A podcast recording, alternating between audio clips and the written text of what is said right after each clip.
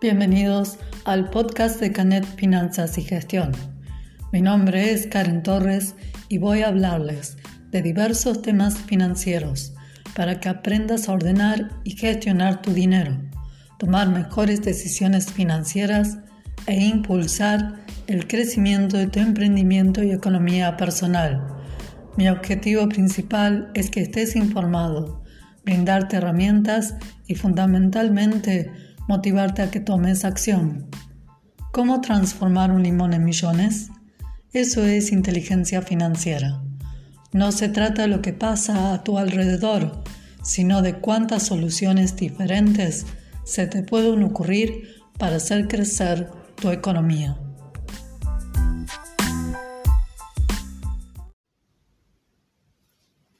¿Sientes que el dinero no te rinde para cubrir todos tus gastos ¿Llegas con poco o nada de dinero a fin de mes?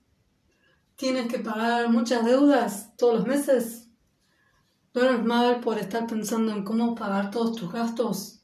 ¿O pensando en tu situación financiera? ¿Ya estás evaluando pedir algún crédito para poder cubrir todas tus deudas? ¿Te inquietan tus finanzas? Si la respuesta a la mayoría de estas preguntas es sí, tenés un caso de estrés financiero. Esto es lo que te voy a contar un poco en este podcast. Si tus finanzas te estresan y no sabes cómo salir de eso, estás en el lugar indicado. No te sientas solo o sola, porque muchas personas están igual que vos. Gestionar las finanzas es algo que puede resultar complicado y frustrante. A veces ver tu, mirar tus estados de cuentas, el home banking no es nada alentador. Y en general, ocuparte de tu finanza es como ordenar el placar o el escritorio. En mi caso sería más el escritorio. Pero bueno, es lo mismo.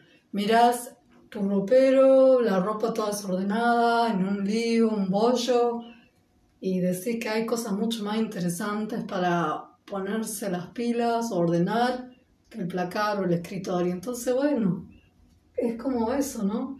Mirás todo ese desorden y querés salir corriendo, ¿no? Ponerte, dedicar tiempo a ordenar. Y lo mismo pasa con tu finanza, o sea, es, frustrante, ¿no? Es no, prefiero hacer otra cosa, lo dejo para otro día y el desorden sigue creciendo a medida que pasa el tiempo.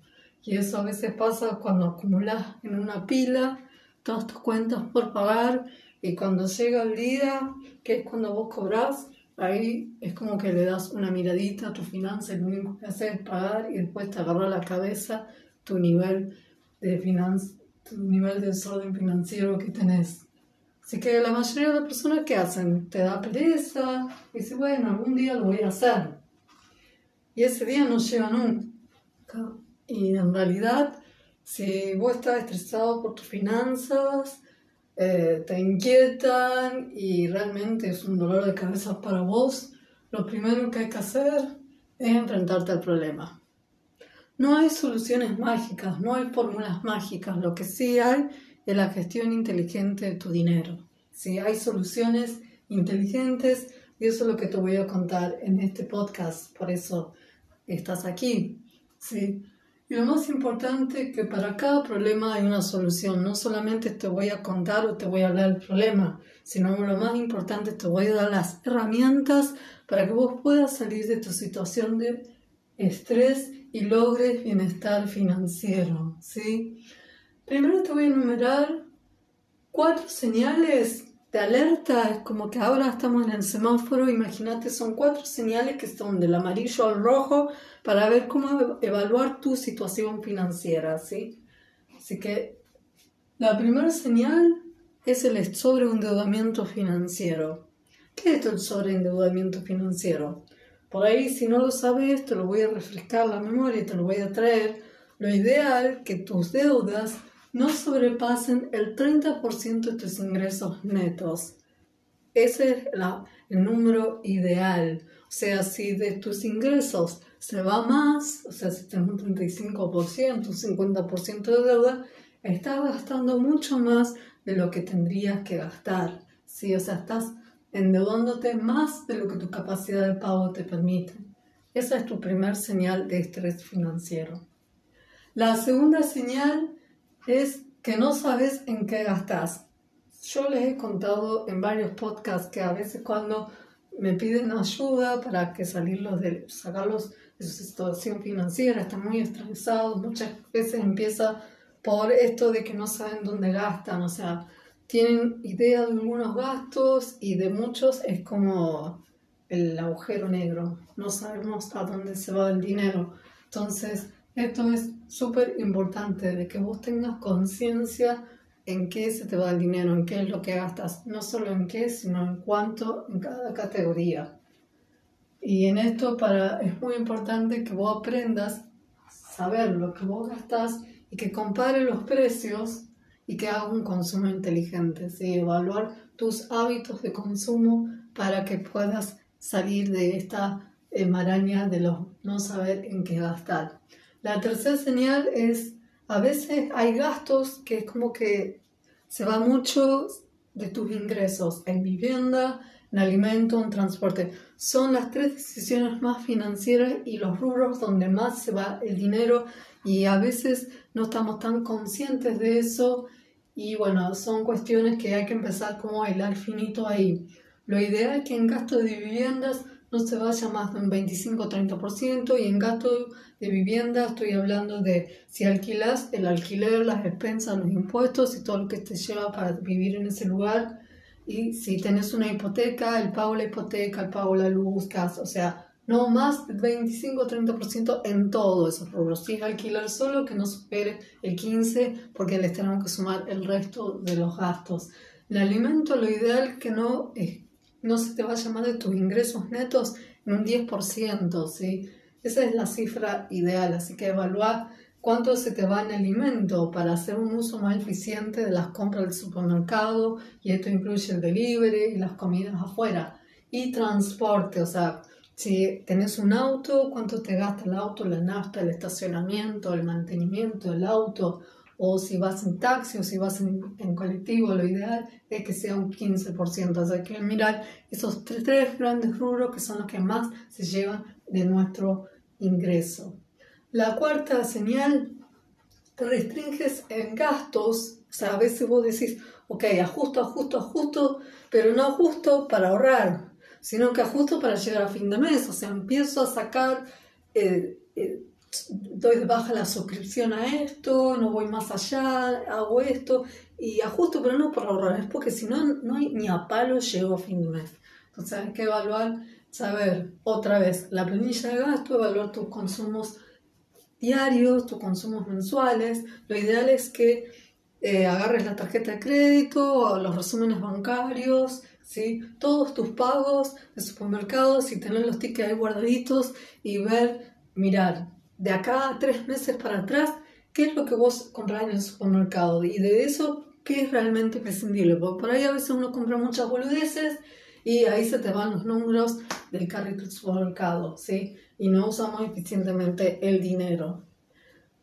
¿Qué pasa cuando uno está estresado? Porque esto del estrés financiero, bueno, a veces nos sobreendeudamos, restringimos gastos, no sabemos bien eh, conscientemente en qué gastamos el dinero y estamos ahí pensando cómo llegar a pagar las cuentas o trabajamos como loco 12, 13 horas todos los días.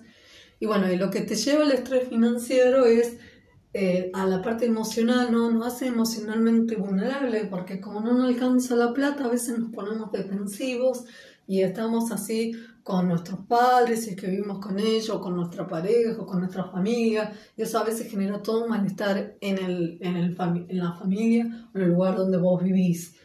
Y también eh, afecta tu salud, por un lado porque te bajan las defensas porque no dormís, o estás estresado, o comes de más, comes compulsivamente, o a veces para aliviar el estrés llevas a eso, a, las compras compulsivas. Entonces estás sentada en internet mirando el hot sale, el Black Friday, y decís, qué lindo zapato, qué linda ropa, me lo voy a comprar porque estoy súper estresado, me alivia la compra y lo merezco. Y es como que se hace un círculo y no salimos más. Eso nos lleva el estrés financiero.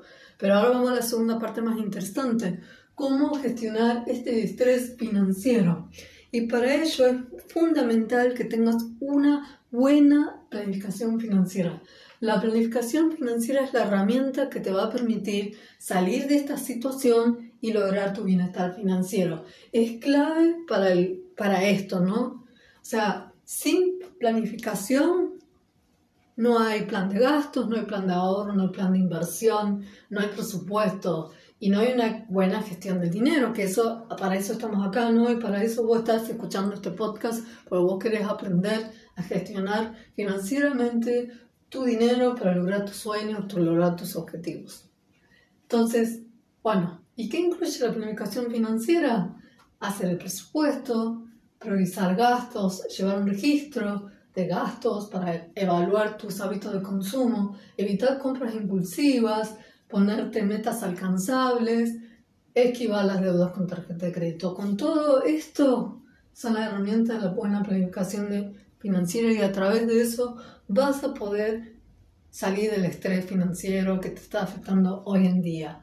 La clave es evaluar cuál es tu situación presente, por qué por qué motivo te estás estresando por qué motivo tus finanzas te estresan y es la, la, punta del pie, o sea, el por qué ese motivo son todas esas preguntas que te hice al inicio.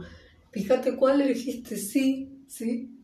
Entonces, esa es la punta para evaluar tu situación, tu problema, detectar tu problema para buscar una solución. No solamente, o sea, analiza tus recursos, tus costos, cuáles son tus ingresos, cuáles son tus gastos Empezar a mirar y priorizar cuáles son tus gastos, trazar un plan de acción y llevarlo adelante.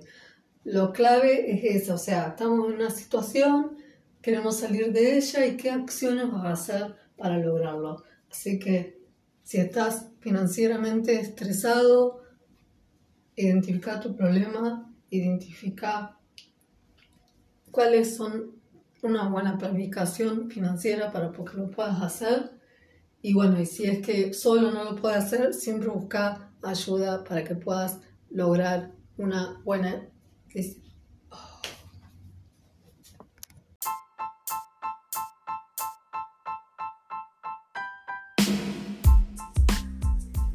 Este episodio ya terminó. Gracias por escucharme. Dedicaste 10 minutos de tu tiempo a educarte financieramente. Si te gustó, Comparte este podcast y no te olvides de suscribirte.